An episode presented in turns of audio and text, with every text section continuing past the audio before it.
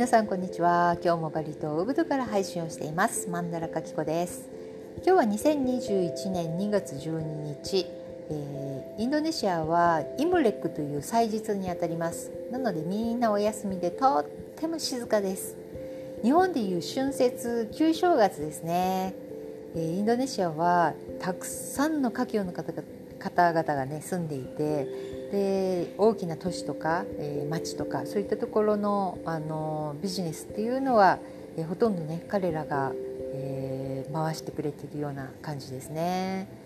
みんなねとっても優しいんですね私も電波サールに、えー、いろんな買い付けに行ったりとか、えー、卸でね、えー、お世話になっているところとかいっぱいあるんですけれども大抵の方が中あの中国系の華僑の方たちが多くてえー、本当にパッパッパッと仕事をしてくれて、えー、ウブドでね仕事してると本当に1日1個オーダーを引き取りに行ければいいぐらいの、えー、ペースなんですけれども電波サールやっぱりさすがですねもう何でも早いです。で電話であのオーダーとかもできるのでもう本当にスムーズにいつも助けてもらってますね。で、えー、今日はね朝からもうバタバタ。なぜかというと23日前からちょっと調子が悪かった冷蔵庫、えー、これが本当にもうダメになりそうで。で冷蔵庫の部分だけがダメなんです。冷凍庫はもうギンギンに冷えてて本当に。開けると扉を開けるとぷわーってもう白いお化けみたいなのがいっぱい出てくるほど、えー、ギンギンに凍っているんですけれども、舌がねもう全然冷えなくって。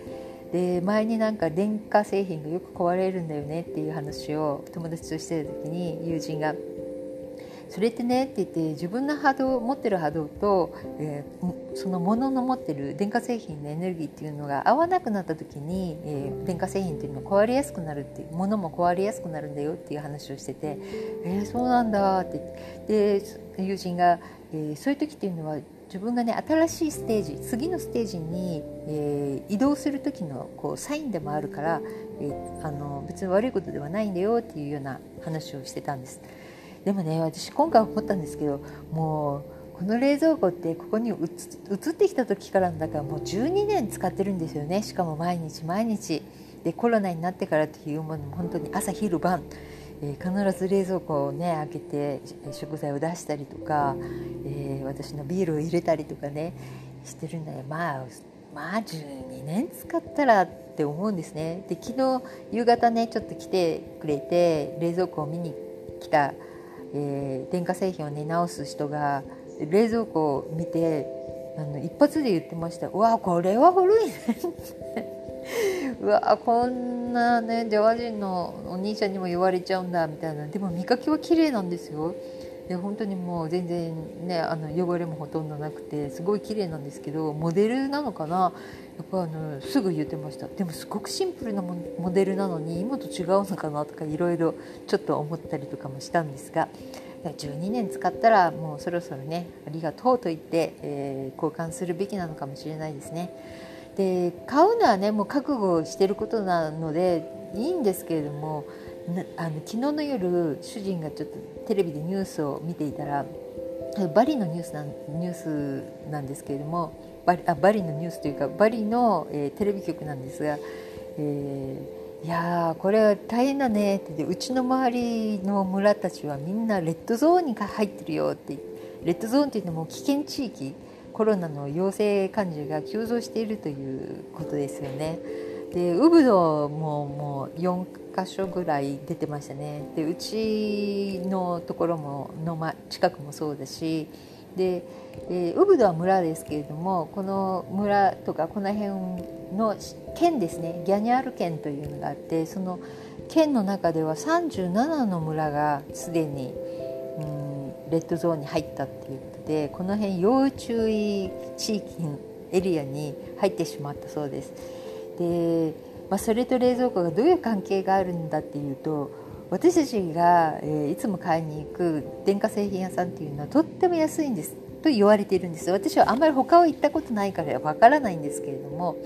えー、一番ギャニャールで安いと言われている電化製品屋さんででそこっていうのがすっごいちっちゃい店なんですけれどもで店舗にね冷蔵庫こうバーってあってそれに値段がついてたらスタッフの方に「あこれ欲しいわ」って言うだけで済むのにそうじゃなくて行ったらスタッフが開くのを待ってスタッフが開いた時にこう「あ冷蔵庫欲しいんだけど」みたいな感じでで口頭で言うんですよ。で値段の交渉もね全部で私たちはあのオーナーとねそこのお店を持ってるオーナーとあの息子とそこのお嬢さんがねあのちっちゃい時からの同級生なので顔見知りでいつもそこで買ってるので問題はは特にないんですが行ったらすぐ分かる分かってもらえるしただ狭いしちょっと軽いラッシュアワーの電車の中っていう感じでで、まあ普段だったらねまあ、こう押されながらも、まあ、平気でこうオーダーしたりこれこっちの方がいいなとかカタログ見ながら選んだり値段交渉したりとかしてるんですけどうんこのちょっとコロナ禍きついなみたいなうんあのね狭さにあの混雑っていうのはちょっとあの多分ね日本で生活してるとあんまり想像できないかなっていう感じなんですね最初は入るのちょっと躊躇しましたもん。で空いてる時間に行ったらいいんですけどその空いてる時間がないんですよ。開けた時からもう夕方までずっとなんか人が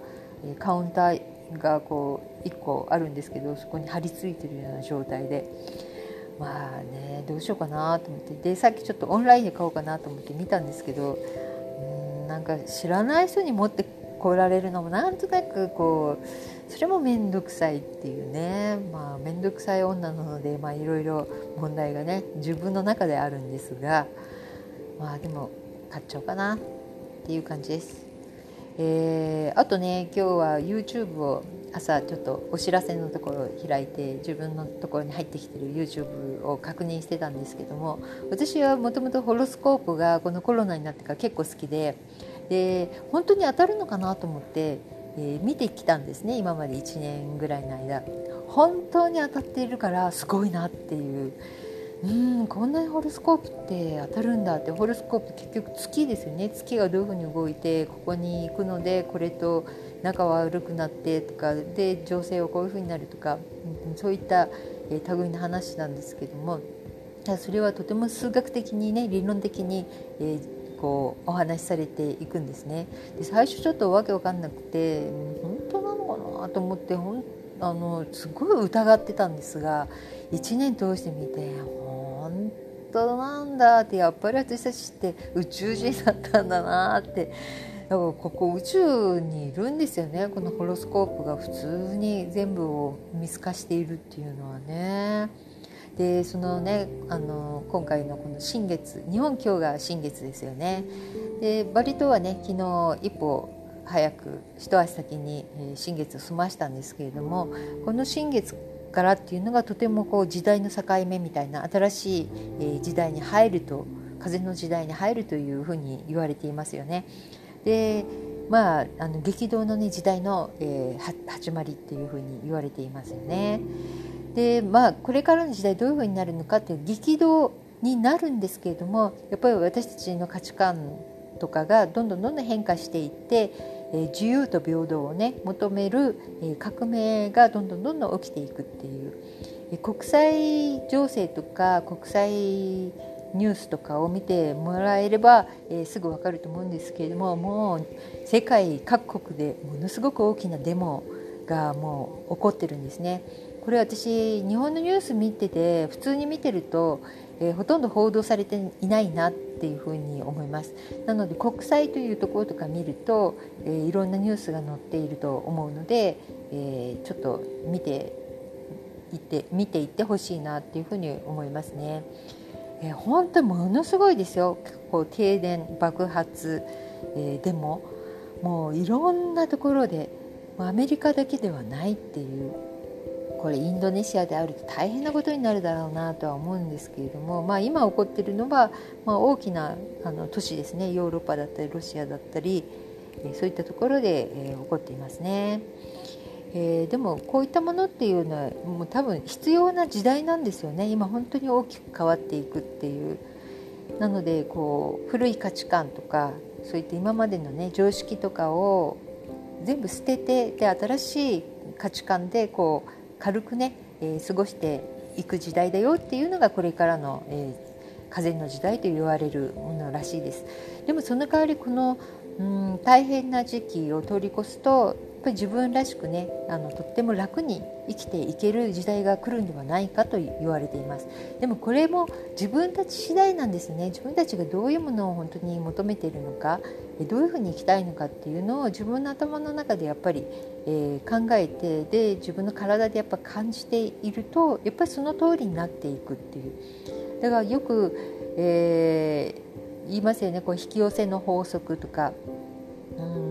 宇宙にね上手にお願いする方法とかそういった本とかえそういうのがたくさんこう2019年ぐらいか23年ぐらい前から見かけるようにななりましたよね。多分これっていうのはこの時代が変わる、えー、その時に私たちが必要な考え方とか、えー、そういったものを教えていたんではないのかなってとても思います。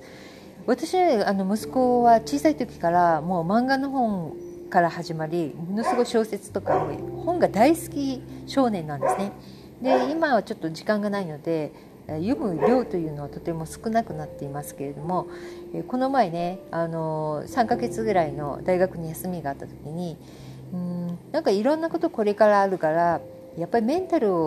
っていうのが一番強くないとダメになってくるよって言ってでえー、主人に昔勧めた「ザ・シークレット」っていう本幸せをこう引き寄せの法則の本がインドネシア語で出ていたのを見つけてで主人にそれを勧めたんです。でまあいいか悪いかというよりもそういう考え方があるということを知っておくことが必要かなと思って、えー、主人に読ましたんですけれどもでその本があったのを思い出してで内容が簡単なので、今まだ二十歳ですけれども、えー、読んでみなよって言ってで読み出したらなんかハマってしまったみたいでいつも自分の手の届くところに置いてありますね。なのでやっぱりそういう考え方があるでそういう考え方を自分でもしてみようと多分思っているんじゃないのかなっていうふうに思います。やっぱりうんなんか今あんまり良くないことばっかりがあるとか、えー、そういうふうに思ってる方っていうのは多分自分の心の中とか自分が想像していることが多分そのまま外に出ているだけなんではないかなっていうふうに私はねあんまりこうすごく学校でねうん賢いとかそういうえー、人生ではなかったんですけれども勘がいいんですとっても。で本を読んでいても多分読解力っていうのは他の人よりも乏しいんじゃないかなと思うんですでもその代わりに私は感受性がとっても強かったりとかするのでやっぱり人間っていうのはあの、うん、劣ってる部分があるけどもその代わりに、えー、勝ってる部分もあるっていうなんかいろんなこうねやっぱり人間はコントロールえー、バランスをこう持っているので、えー、そういった意味でも、えー、これから、え自由とね平等という意味で、え私たちがね安全ででもう安心していろんな国に自由に行けるようにして自由に発言できるようにあの自由に生活ができるようにやっぱりしていくには自分たちの考え方がもう一番の基本になるんじゃないのかなっていうふうに思いました。なのでこれこの水亀座の新月というのは、えー、とても大切な、えー、この区切りみたいなここからが新しい時代。そして私たちは多分自分たちで自分たちの考え方とか自分たちがしていくことで、えー、いい時代を、うん、またまたではなくてもっともっといいものを、え手に入れられるように手に入れられるようになるんじゃないかなと思います。すごい難しいですね。手に入れられるようにラリルレロが続くとちょっとダメなんですね。ということで、えー、この辺で今日はお別れしたいと思います。またお会いしましょう。それではバイバイ。またね